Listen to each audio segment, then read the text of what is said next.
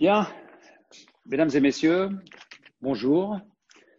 Je suis euh, absolument ravi de vous retrouver pour, euh, pour ce cours de la chaire Évolution des génomes et du développement de l'année 2019-2020. C'est un cours évidemment qui sera un peu particulier puisqu'il se déroulera sous la forme de quatre webinaires en direct aux heures et aux dates indiquées initialement sur euh, le site du Collège de France, c'est-à-dire aujourd'hui mardi, et puis les trois mardis euh, qui suivront à 14 heures.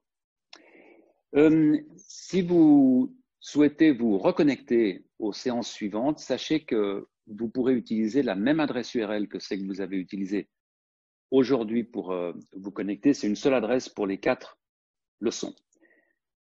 Voilà, avant de vous parler un tout petit peu du sujet de ce cours, j'aimerais vraiment euh, remercier très sincèrement les équipes techniques qui m'ont permis de vous parler aujourd'hui. C'est les équipes techniques des trois institutions avec qui j'ai le plaisir de collaborer. Premièrement, l'Université de Genève, euh, d'où je vous parle aujourd'hui. L'École polytechnique fédérale de Lausanne, qui a mis à ma disposition une, un euh, un auditoire artificiel et puis, bien entendu, l'équipe technique du Collège de France et toutes ces personnes, euh, je souhaite vraiment les remercier de, l'aide qu'ils m'ont apportée pour euh, pouvoir mettre sur pied ce, cours euh, online. Voilà. Alors, ce cours va être intégralement consacré à l'étude de séquences enhancer.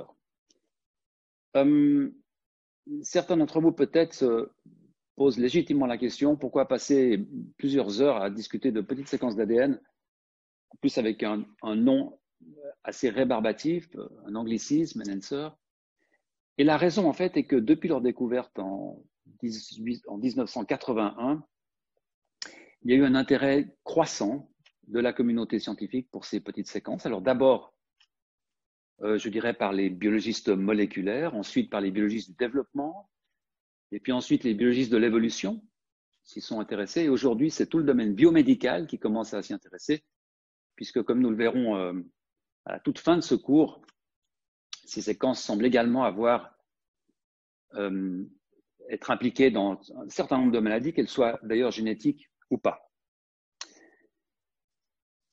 Euh, avant de parler de ces petites séquences enhancers, je souhaiterais vraiment planter le décor essayer de contextualiser un peu ce que je vais vous raconter pendant ces, quatre cours, essayer de vous aider à positionner cette thématique des séquences enhancers au sein de ce vaste domaine des sciences de la vie et peut-être plus particulièrement dans le domaine de l'étude du développement des animaux euh, au travers des gènes et des génomes.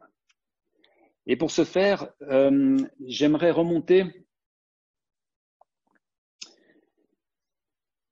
Euh, au milieu des années 1980, 1980 à peu près 1985, une période à, partir de laquelle vont se dérouler dix années au cours desquelles on va assister à une véritable révolution dans le domaine de la génétique moléculaire des, du développement euh, des animaux. Et c'est une révolution qui euh, repose en fait sur trois grandes conclusions suite aux travaux de très nombreux euh, euh, laboratoires. La première conclusion est que finalement, tous les animaux partagent leurs gènes. Alors évidemment, on savait avant les années 80 que certains de nos gènes étaient partagés par euh, des tas d'autres animaux. Par exemple, prenez les gènes qui, qui codent pour des protéines extrêmement fondamentales dans la survie d'une cellule, dans la chaîne respiratoire, les enzymes qui s'occupent du métabolisme cellulaire, etc il était relativement déjà entendu que ces gènes-là seraient très conservés dans toutes les cellules eucaryotes. Mais au milieu des années 80, on s'aperçoit qu'en fait, les gènes qui contrôlent notre développement, c'est-à-dire qui sont responsables de notre aspect, de notre forme, de notre taille, finalement, ces gènes aussi sont conservés. Et là, c'est vraiment quelque chose qui fut beaucoup plus surprenant que la conservation de gènes codant par exemple pour les enzymes cellulaires. Cette observation est suivie euh, dans la foulée par finalement la conclusion que non seulement ces gènes sont conservés, mais les principes généraux, les processus dans lesquels ces gènes sont impliqués pendant le développement sont également conservés. Et euh, on peut prendre comme exemple la façon dont les cellules ont de se, de se parler, soit des cellules voisines, soit des cellules qui se trouvent un peu à distance les unes des autres. Eh bien, ces différents langages, ces différentes voies de signalisation, il en existe peut-être une quinzaine, une vingtaine, une trentaine, euh, c'est un, nombre assez limité finalement.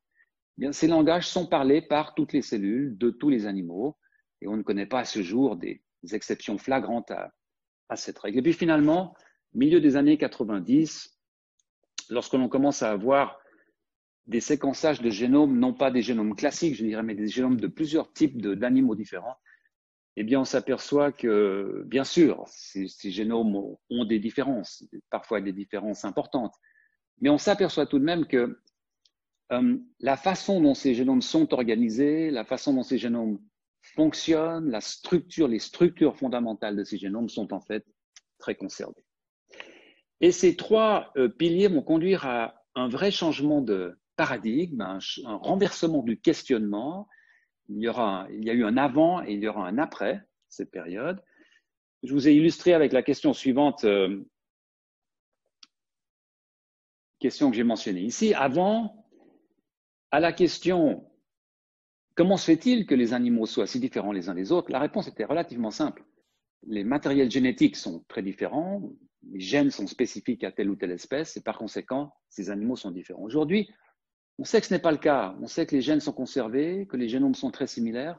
Et donc la question est différente. C'est comment se fait-il que les animaux puissent être si différents en ayant un matériel génétique qui est tellement conservé? Alors, ce changement de paradigme, évidemment, ne va pas concerner que des questions de taille, d'aspect ou de forme, mais peut-être de façon encore plus intéressante des questions de complexité. Parce que sans, euh, sans faire trop d'anthropomorphisme, euh, il est clair que lorsque l'on compare un hématode, qui est une sorte de petit animal, un petit ver qui vit dans la terre, pas extrêmement un ver, c'est un hématode, qui ne contient que 950 cellules, qui n'a guère qu'un peu plus de 350 neurones, et quand on le compare à Homo sapiens, qui, comme vous le savez, a 10 puissance 2 chiffres euh, cellules et un peu plus de neurones, eh bien on s'aperçoit que finalement, ce petit nématode a 15 000 gènes, alors que Homo sapiens, nous avons à peu près 22 000, 21, 22 000 gènes. Je me souviens à l'époque euh, de la fin du séquençage du génome humain, euh, les plus grands spécialistes qui étaient vraiment à l'œuvre dans ce domaine prédisaient un nombre de gènes pour les humains de 120 000, 130 000, 140 000, puisqu'on connaissait à peu près le nombre de gènes des animaux invertébrés. Alors, est-ce que cette différence peut expliquer la différence de complexité? Eh bien, vraisemblablement pas, peut-être en partie. Et donc la question, c'est comment peut-on évoluer de la complexité dans les systèmes vivants? Et il y a de nombreuses façons de le faire. Je vais vous en présenter trois qui sont peut-être les trois façons euh, que l'on peut observer de façon la plus nette lorsque l'on étudie ces systèmes vivants. Premièrement, par une complexification des structures géniques, c'est toute la question des isoformes, ce qu'on appelle l'épissage alternatif, c'est-à-dire à partir d'un seul gène, de pouvoir produire différents ARN ces ARN produisant des protéines différentes, donc différents ARN par un épissage alternatif, par le choix d'exons différents, ce qui fait qu'à partir d'un seul gène, on peut produire différentes protéines. Une deuxième façon, c'est par une diversification des fonctions géniques. C'est-à-dire qu'on va demander à la même protéine, à un gène qui code pour une protéine, on va demander à cette protéine de fonctionner différemment dans des endroits différents, à des temps différents. Alors quand je dis fonctionner différemment, c'est le résultat final, parce qu'évidemment, souvent la fonction de base de cette protéine, par exemple traverser une membrane ou euh, lier l'ADN, cette fonction va être conservée. Mais le résultat global de cette fonction va être différent selon que ce gène sera exprimé dans un organe, dans un type cellulaire, pendant le développement ou après la naissance. C'est ce qu'on appelle la pléiotropie ou la multifonctionnalité. Et je vais revenir sur ces définitions et ces principes dans quelques minutes. Et puis, troisièmement, un phénomène que l'on observe souvent, c'est une, complexification dans les interactions entre réseaux de gènes et de protéines. Donc, ces gènes vont faire des protéines qui vont travailler dans des réseaux particuliers et on peut certainement complexifier le système en modifiant, en augmentant, en changeant les interactions entre ces réseaux ou à l'intérieur euh, de ces réseaux. Alors, lorsque l'on regarde ces, ces, trois raisons euh, principales, on s'aperçoit que, en tout cas, deux d'entre elles, peut-être même les trois, euh, relèvent de ce qu'on appelle la régulation génétique, c'est-à-dire la façon dont les gènes vont être exprimés, la façon dont les gènes vont fonctionner pendant le développement des embryons ou plus tard pendant euh, la physiologie, les mécanismes physiologiques et la vie de l'individu. Hum, l'idée que la régulation génétique a joué un rôle essentiel dans l'évolution des espèces, plutôt que des modifications dans les structures des génomes, dans les structures des gènes, c'est évidemment pas une idée qui remonte euh, au milieu des années 80. C'était quelque chose qui était dans l'air. Il y a eu des précurseurs de, cette idée. Et je vous en montre deux ici. Il y a premièrement ce travail euh, extrêmement intéressant publié en 1975 par euh, Marie-Claire King et Alan Wilson, qui étudie en fait des macromolécules. À l'époque, il n'y a pas de séquence euh, de gènes d'aucune sorte, qui étudie des macromolécules chez les chimpanzés et chez les humains. Et ils sont frappés de la ressemblance entre ces macromolécules et ils écrivent, vous voyez ici, euh, ces macromolécules sont tellement semblables les unes aux autres que c'est probablement des mutations de régulation qui sont responsables des différences biologiques entre les chimpanzés et les humains. Eh bien aujourd'hui, maintenant qu'on a des génomes relativement complets à la fois pour les chimpanzés et les humains, on peut vraiment apprécier la justesse de, cette euh, conclusion. Et puis, bien entendu, François Jacob, qui, euh, dans une conférence à l'université de Berkeley en, 1900, euh, au milieu des années 70, déclare c'est une question de régulation, pas de structure. c'est de cette conférence que sera tiré le texte, en fait, qui sera publié plus tard en 1977 dans le magazine Science, dans lequel François Jacob propose cette notion extrêmement intéressante de bricolage de euh, l'évolution. Alors cela montre que l'idée que la régulation des gènes, et non pas la structure des gènes et des génomes, était une force, majeure dans l'évolution des animaux, euh, cette idée était donc déjà dans l'air. Et lorsque l'on pense à la régulation génétique, on peut euh, proposer une première grande classification des gènes, de la façon dont les gènes sont régulés pendant le développement embryonnaire ou pendant euh, les mécanismes physiologiques plus tard. La première catégorie, elle comprend toute une série de gènes qui sont évidemment extrêmement importants ce sont des gènes qui, pour la plupart, sont impliqués ou codent pour des protéines qui sont impliquées dans des mécanismes extrêmement euh, fondamentaux, la respiration cellulaire, le métabolisme des lipides, etc. etc. Ces gènes sont, euh, le produit de ces gènes sont nécessaires de façon ubiquitaire, c'est-à-dire chaque cellule de l'organisme a besoin d'avoir ces protéines, par exemple des enzymes, et par conséquent, ces gènes sont transcrits, sont produits de façon relativement basse, à des taux relativement bas, mais de façon ubiquitaire. Donc ces gènes sont exprimés partout, dans toutes les cellules, à des niveaux d'expression relativement bas. À l'inverse, il y a une autre catégorie de gènes qui, eux, produisent des protéines dont les, les produits qui sont nécessaires à des temps et dans des types cellulaires différents afin de remplir des fonctions qui sont particulières à certains types de tissus qui ne sont donc pas ubiquitaires. Ce ne sont pas des protéines qui sont nécessaires dans toutes les cellules. Ce sont des protéines qui vont se devoir agir à un temps précis dans une cellule précise pour une fonction précise. Par exemple, lors de la différenciation cellulaire, lors du développement, lorsqu'il va s'agir de faire bourgeonner une couche cellulaire pour produire un organe ou pour faire différencier une cellule, certaines de ces protéines vont être nécessaires. Par conséquent, certains de ces gènes vont devoir s'activer. Alors, c'est bien entendu cette deuxième catégorie de, régulation génétique qui va, nous, qui va nous intéresser. Car si l'on considère ce type de gènes, ces gènes qui ont besoin à un moment donné, dans une cellule donnée, dans un type cellulaire donné, d'être euh, activés, d'être soudainement mis en marche, eh bien, on réalise la nécessité de disposer d'une sorte d'interrupteurs moléculaires qui vont donner une série d'instructions très claires aux gènes cibles, telles que en marche, on s'arrête, on fait un peu plus, on fait un peu moins, on se met en pause, etc. Les interrupteurs moléculaires qui ont une action positive, un peu plus en marche, ou évidemment lorsque on les éteint un peu moins arrêt, sont généralement appelés de façon plutôt générique aujourd'hui des séquences enhancer ou simplement des enhancers.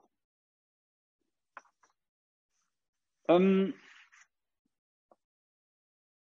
avant de terminer cette euh, introduction, ce panorama, cette euh, mise en perspective de ce domaine des séquences enhancers,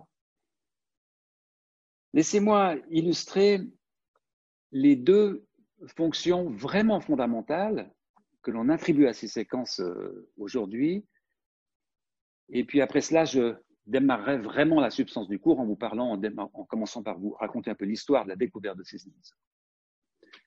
Aujourd'hui, on pense que ces séquences enhancers ont deux fonctions extrêmement importantes. Elles ont une fonction dans un contexte ontogénétique, c'est-à-dire dans un contexte de développement. Elles régulent l'expression des gènes pendant le développement des embryons.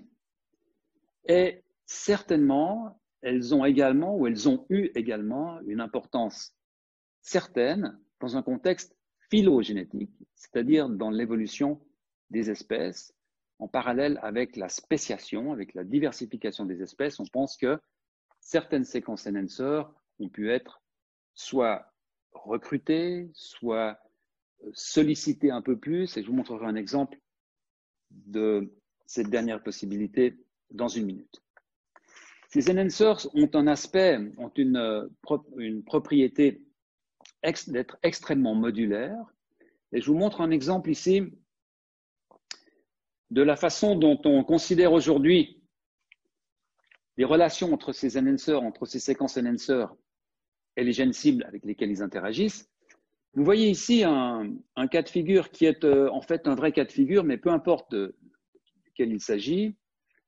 Euh, ce que vous voyez, cette barre est en fait un morceau d'ADN, un morceau de chromatine qui sort du noyau et dont la taille peut aller jusqu'à une mégabase.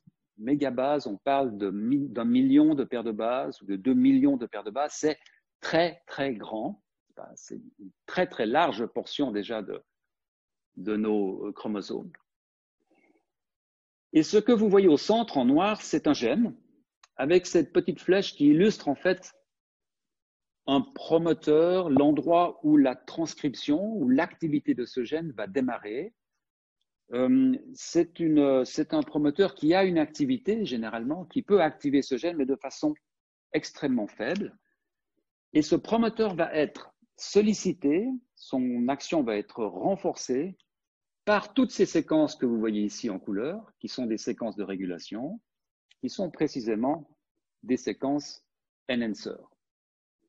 Alors vous voyez par exemple que celle-ci va conduire l'expression de ce gène en grande partie dans le système nerveux ainsi que au bout des, bout des bourgeons de membres. Alors qu'en fait, cette séquence-là, vous voyez, va assurer l'expression de ce gène dans une partie du cerveau antérieur dans le, pendant le développement du télencéphale. Et vous voyez ici que cette séquence-là, enhancer, euh, va agir sur le développement de différentes placodes, etc., etc. On appelle cette structure, cette grande structure aujourd'hui, un paysage de régulation. Et lorsque vous considérez en fait ce, euh, ce, schéma, ce grand schéma de paysage de régulation, vous pouvez déjà anticiper toutes les grandes questions qui se posent actuellement concernant l'étude de la biologie de ces enhancers. Euh, comment se fait-il qu'une séquence qui se trouve à une telle distance, par exemple, puisse euh, parler au, au début de ce gène? Comment se fait-il que, inversement, de l'autre côté, etc. Vous voyez également, en considérant ce, paysage de régulation, apparaît une question qui est une question extrêmement intéressante, à savoir que si d'aventure ce gène est interrompu, si d'aventure ce gène est cassé, eh bien, on va avoir une, mutation qui sera une mutation totale, c'est-à-dire que toutes les fonctions de ce gène seront abrogées, alors qu'en fait, si l'on casse, si l'on enlève, si l'on repositionne une de ces séquences enhancers, on va avoir un effet phénotypique, une conséquence, qui sera que une partie de tous les endroits où ce gène peut être exprimé. Donc on aura un phénotype partiel, et c'est effectivement cela que l'on commence à réaliser aujourd'hui. Je parlais du domaine biomédical, parce qu'on trouve de plus en plus de syndromes génétiques ou même de maladies qui ne sont pas des syndromes génétiques qui impliquent des problèmes, qui résultent de problèmes dans la position ou la présence de ces séquences enhancers. Et puis le deuxième contexte dont je voulais vous parler, pour terminer cette, introduction, c'est le contexte évidemment de la phylogenèse, de la possibilité que ces séquences enhancers aient pu jouer un rôle dans la spéciation, dans l'émergence de nouvelles espèces. Et pour illustrer cela, je vous montre un, une diapositive résumée qui est le fruit du travail euh, de Nicolas Gompel de Benjamin Prudhomme, du laboratoire de Sean, Carroll aux États-Unis, et qui illustre la façon dont l'utilisation différente des mêmes enhancers peut conduire à des phénomènes de spéciation. Alors, ce que vous voyez Ici, c'est une euh, petite mouche drosophile. Et vous voyez là en jaune son gène, un de ces gènes qui s'appelle yellow, et c'est un gène qui est responsable de la pigmentation de cette petite mouche, à la fois sa pigmentation dans les ailes quand il y en a, et sa pigmentation dans l'abdomen. Eh bien, on estime que dans une espèce ancestrale, l'organisation ancestrale de ce gène yellow était la suivante. Le gène ici, puis deux séquences enhancers, une séquence ici responsable de l'expression dans l'aile, une séquence là responsable de l'expression dans l'abdomen, dans l'aile se développant et dans l'abdomen se développant. Dans le cas de figure ancestrale, l'expression de ce gène, l'activité de cet enhancer était relativement faible, seulement deux facteurs liés ici, et par conséquent, les ailes étaient très peu pigmentées, un, peu jaunâtres, très peu pigmentées. Par contre, dans le cas de l'abdomen, cet enhancer était bien sollicité, fonctionnait assez fortement. Par conséquent, le gène yellow était produit transcrit de façon plus élevée, plus de protéines et apparition d'une coloration dans l'abdomen. Eh bien, cette situation ancestrale a donné lieu à deux types de situations que l'on observe actuellement. Dans le premier cas, on a eu un gain d'expression dû à un recrutement plus actif de cet enhancer-là dans l'aile. Vous voyez qu'ici, au lieu d'avoir que deux facteurs liés, il y en a trois. C'est pour illustrer le fait que maintenant cet enhancer fonctionne un peu plus, un peu plus fort. Et le résultat, c'est que cette mouche va maintenant avoir une pigmentation dans l'aile. Dans le cas de cet enhancer-là, pas de changement. Donc cette mouche va être pigmentée à la fois dans l'abdomen et dans l'aile. Deuxième cas de figure, c'est le cas de figure inverse, dans lequel l'expression cet enhancer, l'expression dans l'aile qui est donc dirigée par cet enhancer, ne va pas changer, puisque vous voyez que cet enhancer a le même nombre de facteurs, réagit de la même façon. Par contre, l'enhancer qui fonctionne dans l'abdomen va lui perdre de la force puisqu'il va manquer un facteur. Alors quand je dis manquer un facteur, ça peut par exemple être des mutations dans les séquences d'ADN ici qui vont faire que ces séquences, les facteurs ne vont plus reconnaître ces séquences. Diminution de l'expression du gène yellow, diminution de la protéine et disparition de la pigmentation dans l'abdomen. Alors évidemment, ça peut sembler être un détail, mais ce sont des caractéristiques extrêmement importantes parce qu'il s'agit pour les mouches de faire des danses nuptiales, de se reconnaître entre elles, et ce sont vraiment des caractéristiques qui peuvent conduire à des phénomènes de spéciation. Voilà. Euh, je vais maintenant vous parler, rentrer dans le vif du sujet et vous parler de la découverte, de comment euh, ces enhancers ont été découverts et de comment aujourd'hui on peut les identifier. Alors cette découverte, c'est en fait, euh, il faut remonter en fait en 1981 un collègue suisse, euh, Walter Schaffner, à Zurich, s'intéresse à l'époque, comme beaucoup de, collègues euh, au tout début des années 80, à essayer d'introduire de l'ADN dans des cellules. Nombreuses raisons pour lesquelles on voulait faire cela au début des années 80. On commençait à disposer de clones de gènes eucaryotes, donc de gènes d'animaux euh, autres que des bactéries, et pour étudier ces gènes, on souhaitait les introduire à l'intérieur de cellules euh, eucaryotes dont on disposait déjà. On avait déjà des cultures de cellules à cette époque, évidemment. Et pour euh, faire ceci, Walter Schaffner se dit, peut-être devrais-je utiliser un, un virus de façon à ce que l'introduction de ce matériel à l'intérieur de ces cellules soit facilitée. Autrement dit, euh, comme les virus ont l'habitude d'infecter, dans ce cas particulier, c'est un virus qui s'appelle SV40, c'est un virus qui infecte des cellules humaines. C'est pas un virus ARN, euh, rien à voir avec celui qui nous préoccupe ces jours, c'est un virus à ADN. Et Walter Schaffner se dit, si j'introduis le gène qui m'intéresse à l'intérieur d'un vecteur viral, peut-être euh, ce vecteur va aider infecter une cellule et par conséquent à transporter le gène qui m'intéresse à l'intérieur de cette cellule. Et donc, euh, Walter Schaffner va utiliser un virus qui est très utilisé à l'époque, qui s'appelle SV40, utilisé par beaucoup de laboratoires. Et lorsqu'une cellule est infectée par le virus de SV40, eh bien, immédiatement, le virus va commencer à transcrire, à exprimer un certain nombre de gènes qu'on appelle des gènes précoces, et cela se passe de la façon suivante. Il y a ici le début de la transcription. Il y a une séquence là qui est essentielle pour reconnaître la machinerie de transcription. Il y a ici trois petites séquences répétées qu'on appelle les, les séquences répétées de 21 paires de bases qui euh, sont nécessaires vraisemblablement à l'orientation du démarrage de la transcription.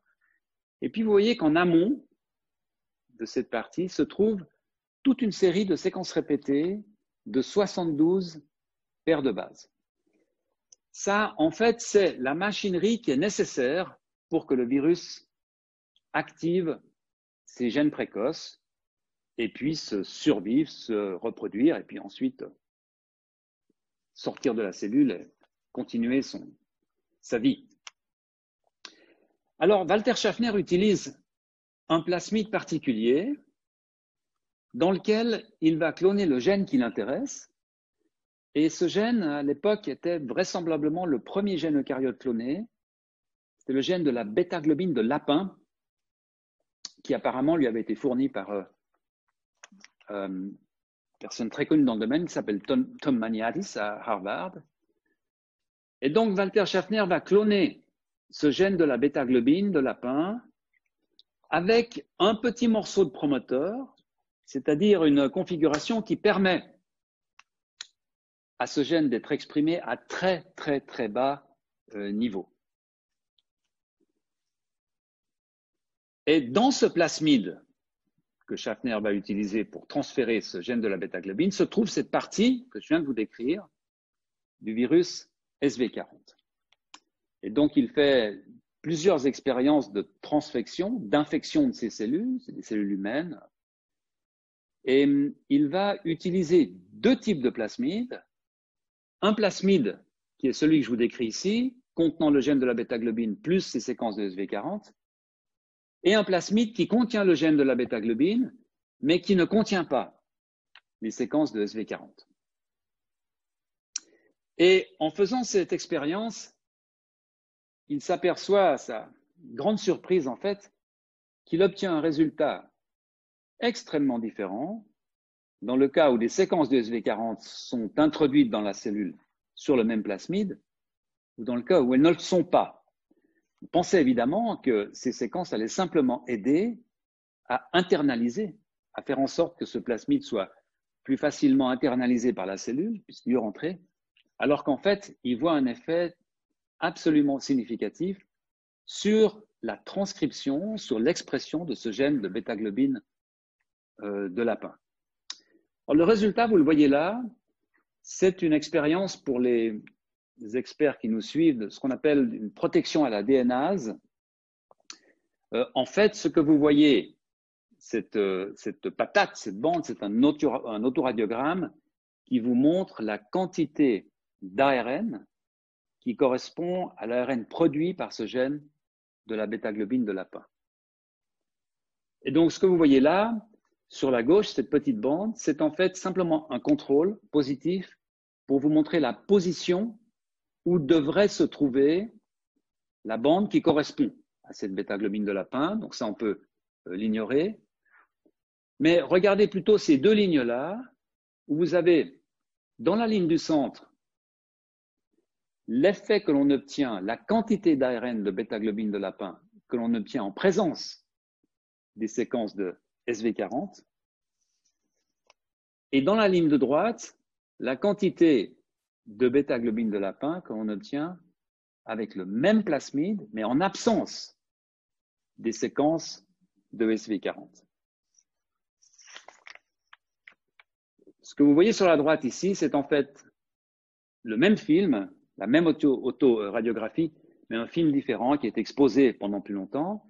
Et vous voyez, on voit apparaître ici en fait, euh, l'activité du promoteur de la bêta-globine euh, elle-même sans les séquences de SV40.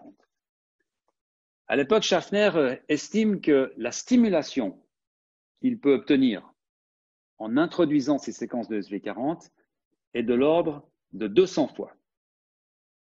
Une stimulation vraiment très très substantielle, très importante.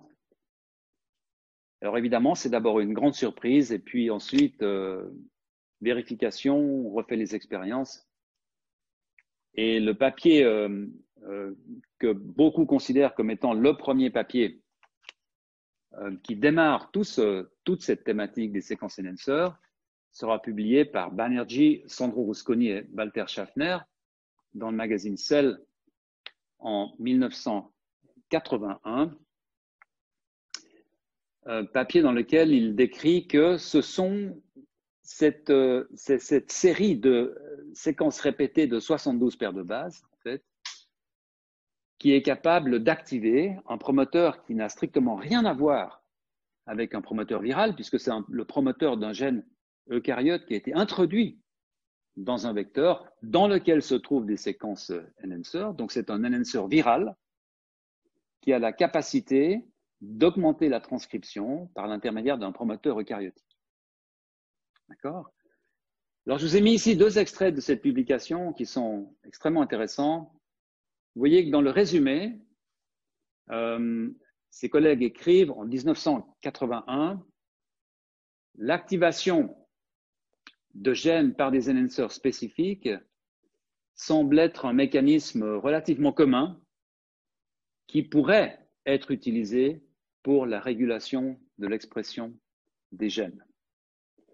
Et puis, plus intéressant encore, à la fin de la discussion, donc la partie finale de cette publication, on peut lire, euh, tout considéré, il semble possible que des enhancers cellulaires puissent activer des gènes au sein de chaque chromosome domaine, au, sein de chaque domaine chromosomique, on va voir ce que cela veut dire, et que des classes différentes d'enhancers sont impliquées dans le développement ainsi que dans l'expression tissu spécifique des gènes. En fait, pratiquement tout se trouve dans cette euh, publication, euh, finalement. C'est un, beau travail et qui est, qui est bien écrit.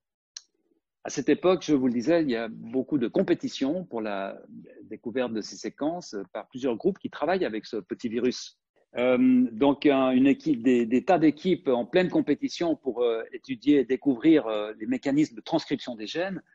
Et j'en mentionnerai deux au passage. premièrement, une publication qui va sortir également dans les années 1981 par l'équipe, le, groupe de Pierre Chambon à Strasbourg, et puis une autre aussi en 1981 par l'équipe de George Coury euh, aux États-Unis, euh, qui toutes reporteront cette capacité extraordinaire de certaines séquences virales à pouvoir stimuler la transcription, soit sur des promoteurs viraux, soit sur des promoteurs eucaryotiques. Et puis pour être complet, je mentionnerai également que le terme lui-même de séquence enhancer, comme l'a décrit euh, lui-même euh, euh, Walter Schaffner, a été en fait proposé par Michael Bochan, qui à Berkeley et qui à l'époque travaillait à Cold Spring Harbor, était un, collègue de Walter Schaffner. Voilà, aujourd'hui, le, le panorama général, la façon générale dont on voit ces enhancers travailler, est la suivante, et j'ai tiré cette image d'une revue euh, du même Walter Schaffner. Ce schéma de récapitulation qui est proposé par Walter Schaffner en, en 2015, euh, qui vous montre un gène ici, deux exons, une séquence intronique, un promoteur, deux séquences enhancers qui peuvent travailler euh, alternativement sur ce promoteur. En rouge, une séquence d'un autre type, qui est une séquence de, négative qui peut intervenir pour euh, interrompre la transcription de ce gène. Et puis vous voyez ici ces deux séquences qui sont euh, colorées en brun, qui sont en fait des séquences qui vont isoler par des mécanismes structurels, qui vont donc permettre de faire une sorte de, bulle autour de ce paysage de régulation et ainsi de faciliter les interactions entre ces différentes séquences et ce gène sans avoir trop d'interférences qui viendraient de, régions différentes de la chromatine qui seraient euh, de part et d'autre. Et on verra cela un peu plus en détail plus en avant dans, dans le cours. Euh, cette euh, pleiotropie, cette capacité d'avoir différents enhancers qui travaillent à des temps différents dans des cellules différentes sur le même promoteur. Euh, je vous montre ici une, euh, une image d'un embryon pour l'illustrer de façon euh, extrêmement convaincante. Peu importe quel, quel gène est impliqué dans cette image-là, ce que vous voyez, c'est en fait un embryon, un fœtus de souris, avec en bleu tous les endroits où se trouve exprimé un gène particulier. Et vous voyez que ce gène est exprimé dans le système nerveux central, ici, toute la partie dorsale. Il est exprimé dans le bout des pattes. Vous trouvez de l'expression dans un morceau du, tube digestif, dans la hernie intestinale. Vous avez également de l'expression dans les, follicules euh, des moustaches, dans le mésenchyme de la face ici, dans des tas d'endroits différents. Mais lorsque vous regardez ce fœtus, en fait, euh, il faut bien considérer que tous ces différents endroits n'ont pas les mêmes origines phylogénétiques, bien sûr. les serpents, par exemple, ont un système nerveux dorsal, mais ils n'ont pas de, membres. Par contre, ils ont un intestin. les oiseaux n'ont pas de follicules de moustache, etc., etc. Donc, certains de ces enhancers, dans un paysage de régulation, certains de ces enhancers sont très anciens, ont été conservés, et puis d'autres enhancers sont plus récents, ont été recrutés ou ont évolué au fur et à mesure de, des spéciations et des mécanismes évolutifs. Alors la capacité, cette capacité qu'ont les gènes, certains gènes, d'être exprimés à des temps différents dans des cellules et des tissus différents, je mentionnais tout à l'heure, euh, généralement on y fait référence en tant que pléiotropie ou multifonctionnalité. Euh, la pléiotropie, je dirais, est plutôt une définition génétique, multifonctionnalité étant plutôt une définition, euh, je dirais, mécanique. Donc la pléiotropie, c'est le fait que la mutation dans un seul gène peut avoir des effets multiples dans différentes structures, organes ou cellules. C'est, comme je viens de vous le dire, plutôt une définition génétique. C'est en fait la définition de maladie syndromique où vous avez des patients, une maladie génétique qui, dont, plusieurs organes, plusieurs structures sont affectés généralement de façon assez euh, cohérente. Et puis la multifonctionnalité, on définira cela comme euh, le fait qu'un gène peut avoir des fonctions multiples selon les contextes mécanistiques. C'est, je dirais, une définition qui est plus euh, fonctionnelle. C'est ce que je vous disais au début de ce cours, avant l'interruption, que certaines protéines qui ont des fonctions fondamentales identiques peuvent, dans différents contextes, avoir des fonctions globales qui sont différentes. C'est cette notion de multifonctionnalité.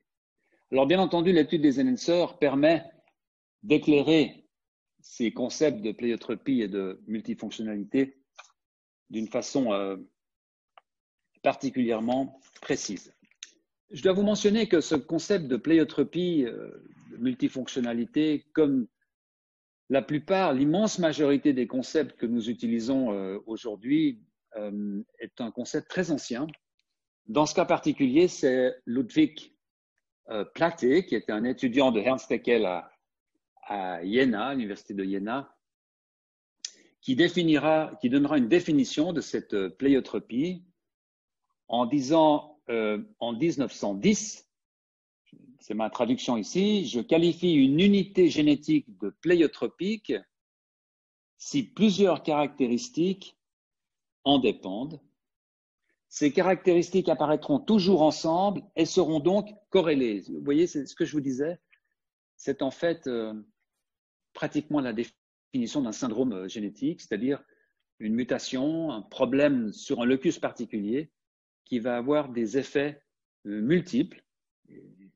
parfois, on a évidemment de la peine à comprendre pourquoi tel patient a des effets dans des systèmes, des organes différents. Mais en fait, lorsque l'on commence à comprendre les mécanismes qui sont affectés par cette mutation et que l'on comprend ces différences d'expression, eh bien cela devient relativement logique.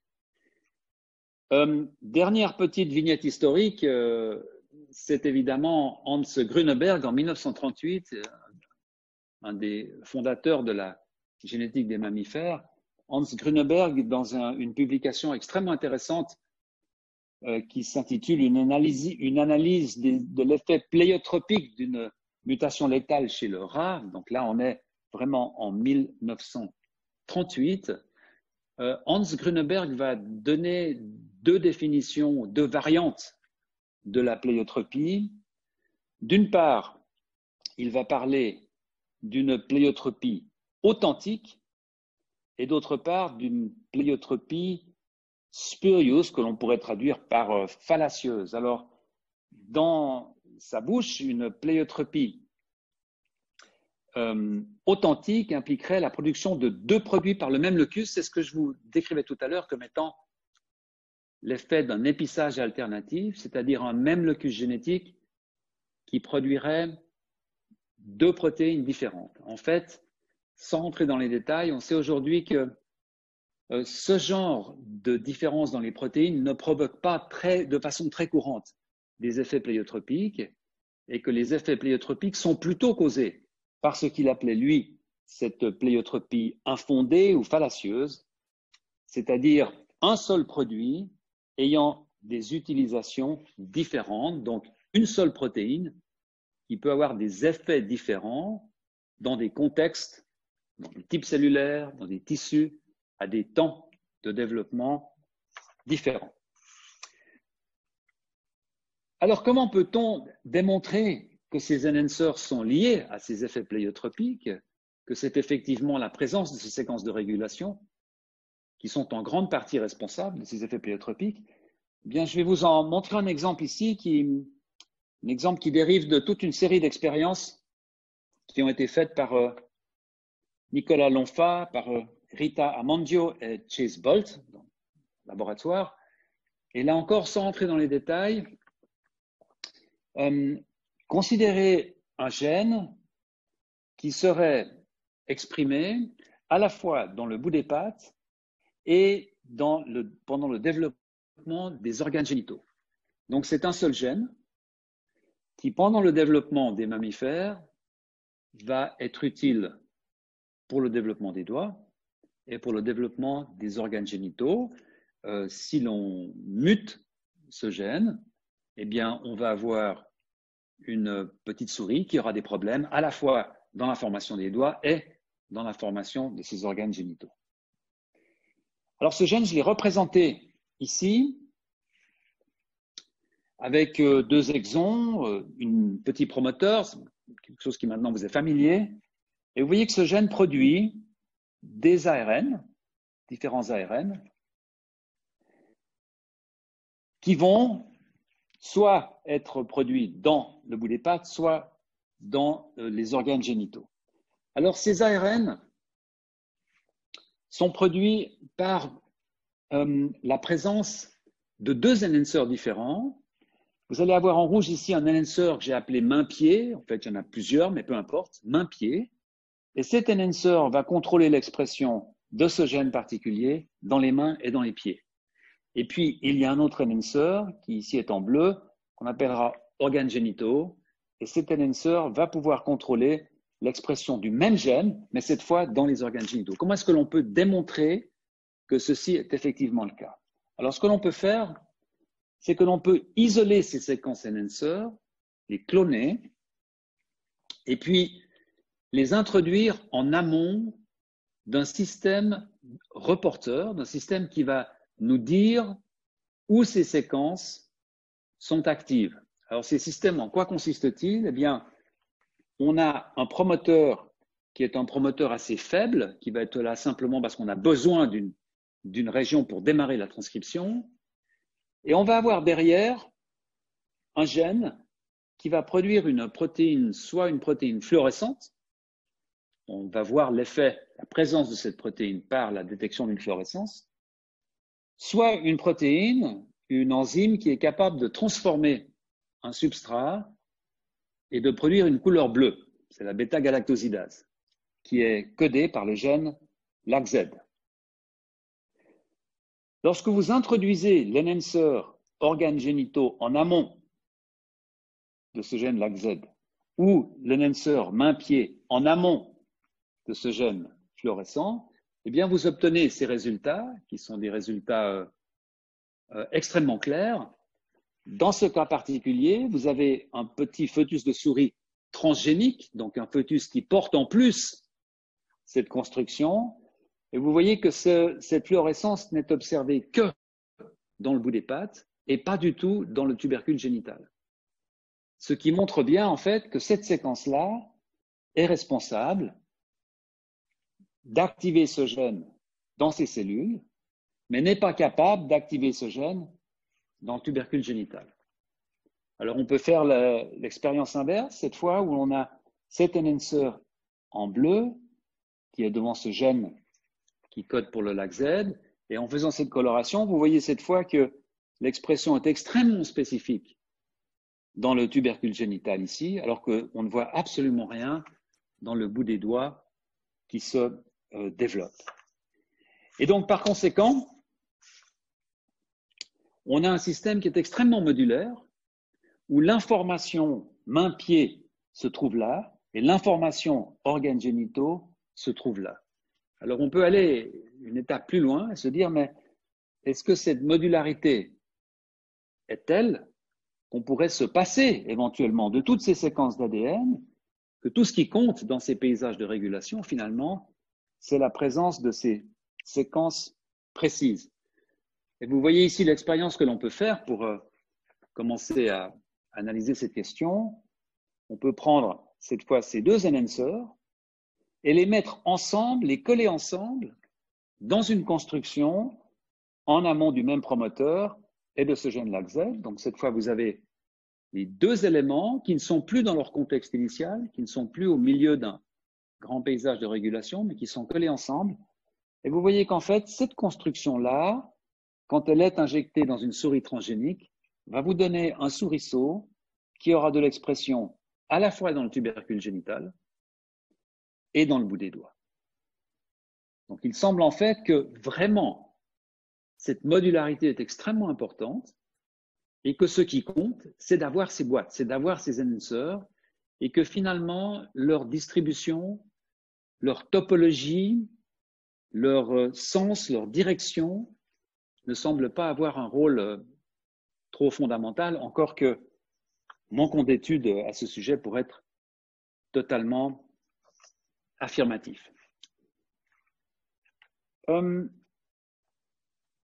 je vais maintenant passer aux méthodes de détection de ces enhancers et je vais vous parler encore 5-6 euh, minutes suite à cette interruption de connexion qui, euh, qui m'a fait perdre un peu de temps. J'aimerais maintenant adresser la question suivante. Comment trouver, comment identifier ces enhancers Disposant d'un génome Comment pouvoir savoir où se trouvent ces séquences? Et quels sont les critères de leur identification? Qu'est-ce qui fait que lorsqu'on pense qu'on a un enhancer, on peut certifier c'est vraiment une séquence enhancer Et comment les valider? Fonctionnellement Une fois qu'on a une de ces séquences, comment peut-on savoir où elle fonctionne Que se passerait-il si elle n'était pas là, etc. Alors, il y a évidemment des approches historiques qui permettent souvent de mieux comprendre en fait le, déroulement de la pensée et puis les approches actuelles. je vais vous parler de deux approches historiques, la deuxième nous conduisant euh, à une approche, aux approches beaucoup plus actuelles. Euh, on verra ces deuxièmes approches euh, la semaine prochaine. La première approche qui était évidemment la seule approche possible à la fin des années 80, début des années 90, c'est ce qu'on appelle une approche par comparaison de séquences. Euh, l'idée est assez simple dans le fond. Si on prend des génomes qui sont relativement différents, prenez par exemple un génome de mammifères et un génome d'oiseaux. Eh bien, ces génomes vont se ressembler à plusieurs égards. Les parties codantes, les gènes, vont être relativement bien conservées, dans leur séquence. Et on peut prendre comme euh, hypothèse que si des séquences de régulation sont d'une grande importance pour réguler des gènes dont la fonction est nécessaire dans des endroits qui sont communs aux oiseaux aux mammifères, prenez par exemple les pattes arrière, les oiseaux ont des pattes arrière, eh bien, on s'attend à ce que ces séquences enhancers soient également conservées au niveau de leur ADN. Donc, dès que des génomes différents ont commencé à être obtenus, je dirais tout début des années 90, eh bien, plusieurs groupes de recherche se sont mis à essayer d'aligner ces séquences pour trouver des, petites séquences conservées, mais qui ne soient pas des séquences codantes, qui ne soient pas des séquences géniques.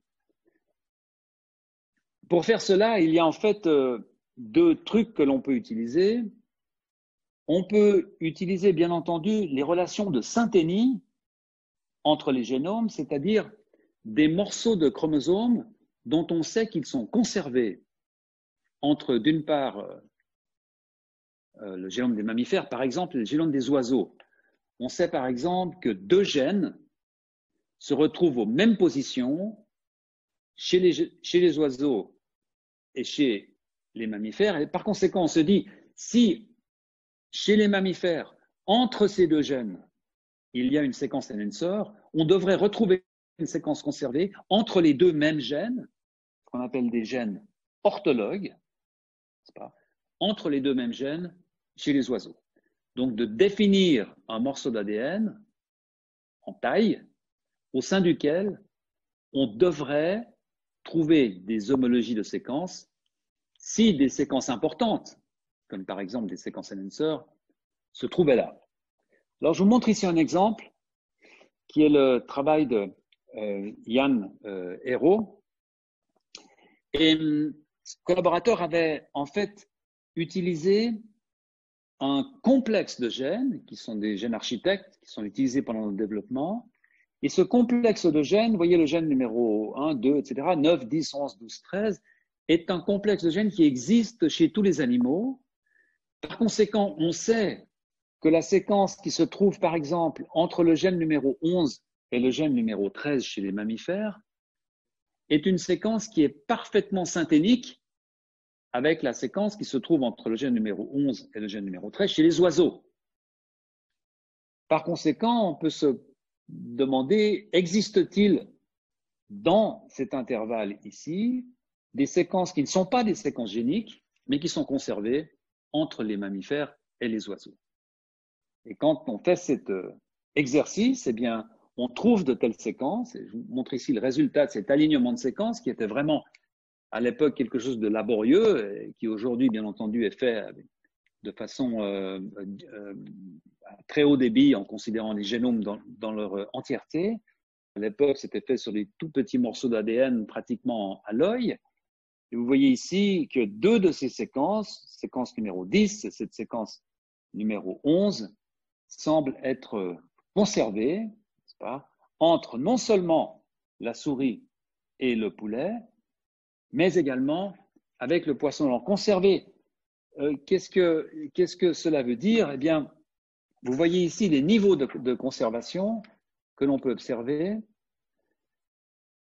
Vous avez ici la séquence de la souris, ici la séquence du poulet, et vous voyez que ces séquences-là ne sont pas du tout conservées. Ces petites étoiles, parfois, signifient que vous avez une base. C'est évidemment extrêmement aléatoire parce que ça dépend comment l'ordinateur va aligner ces deux séquences. Et vous voyez qu'ici, par contre, on rentre dans une région, ici, qui va continuer jusque-là, qui est une séquence où non seulement vous avez pas mal de conservation, mais que ces blocs de conservation se suivent sans délétion, sans saut entre les deux espèces. Et ça, c'est très significatif d'une région conservée. Il est absolument clair que lorsque vous regardez, comparez les séquences entre le souris, la souris et le poulet, cette conservation-là ne peut pas être de nature aléatoire. Ce n'est pas un coup de chance. C'est que vraiment, ces séquences sont conservées. Par conséquent, la question est pourquoi elles sont-elles, puisque ce sont des séquences qui ne codent pas pour une protéine, ce sont des séquences qui ne font pas partie d'un gène. Par conséquent, c'est peut-être des séquences de régulation, ce sont peut-être des enhancers. Alors évidemment, une fois définie, on peut prendre cette séquence et puis l'aligner à d'autres génomes qui sont plus éloignés dans notre phylogenèse. Par exemple, ici, vous voyez le génome du poisson.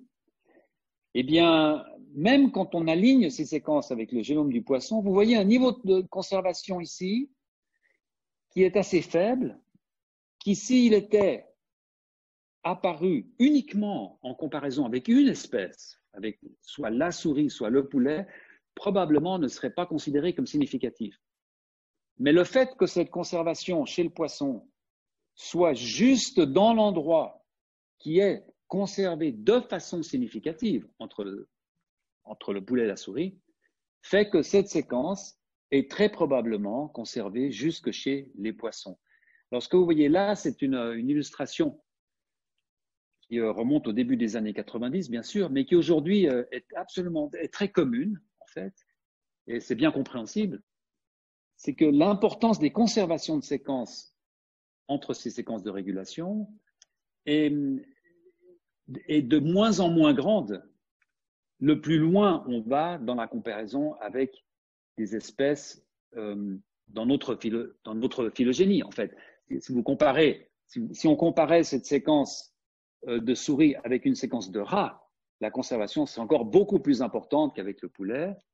Et le plus loin on va dans notre phylogénie, le moins cette conservation euh, est apparente, ce qui souvent d'ailleurs permet d'isoler ou de trouver des séquences au sein de ces conservations qui sont d'importance particulière puisqu'elles auront été conservées depuis euh, très longtemps dans l'évolution. Alors comment peut-on vérifier que ces séquences-là sont des séquences qui ont une activité enhancer Bien, je vous montre la dernière diapositive que je voulais vous montrer aujourd'hui. On peut évidemment prendre ce morceau d'ADN. On peut prendre ce morceau d'ADN là et on peut l'introduire dans une souris transgénique en remplaçant le gène en question par un gène rapporteur, c'est-à-dire un gène qui va fabriquer cette protéine bêta-galactosidase qui va pouvoir nous donner une coloration bleue, pour autant qu'on y mette le substrat. Et vous voyez que quand vous introduisez cette construction dans une souris, eh bien, vous avez une souris qui exprime ce gène-là dans la pâte d'une façon qui, euh, sans m'attarder là-dessus, d'une façon qui correspond à peu près à ce que l'on aurait pu s'attendre de l'expression de ce gène.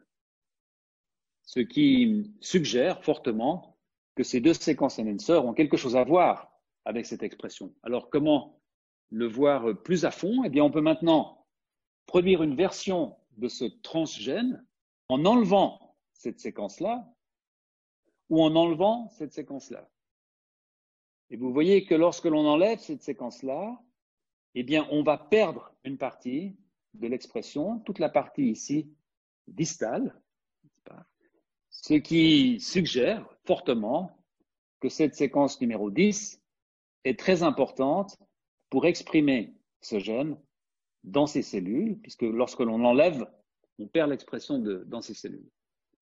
Alors qu'en fait, lorsque l'on enlève cette séquence-là, eh bien, vous voyez que pas grand-chose se passe. On a une distribution de la coloration qui est proche de la distribution que l'on observe en présence de ces deux séquences.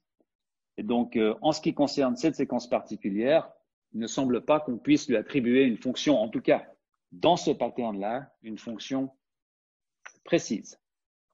Je vais arrêter ce cours aujourd'hui et vous donne rendez-vous mardi prochain à 14 heures.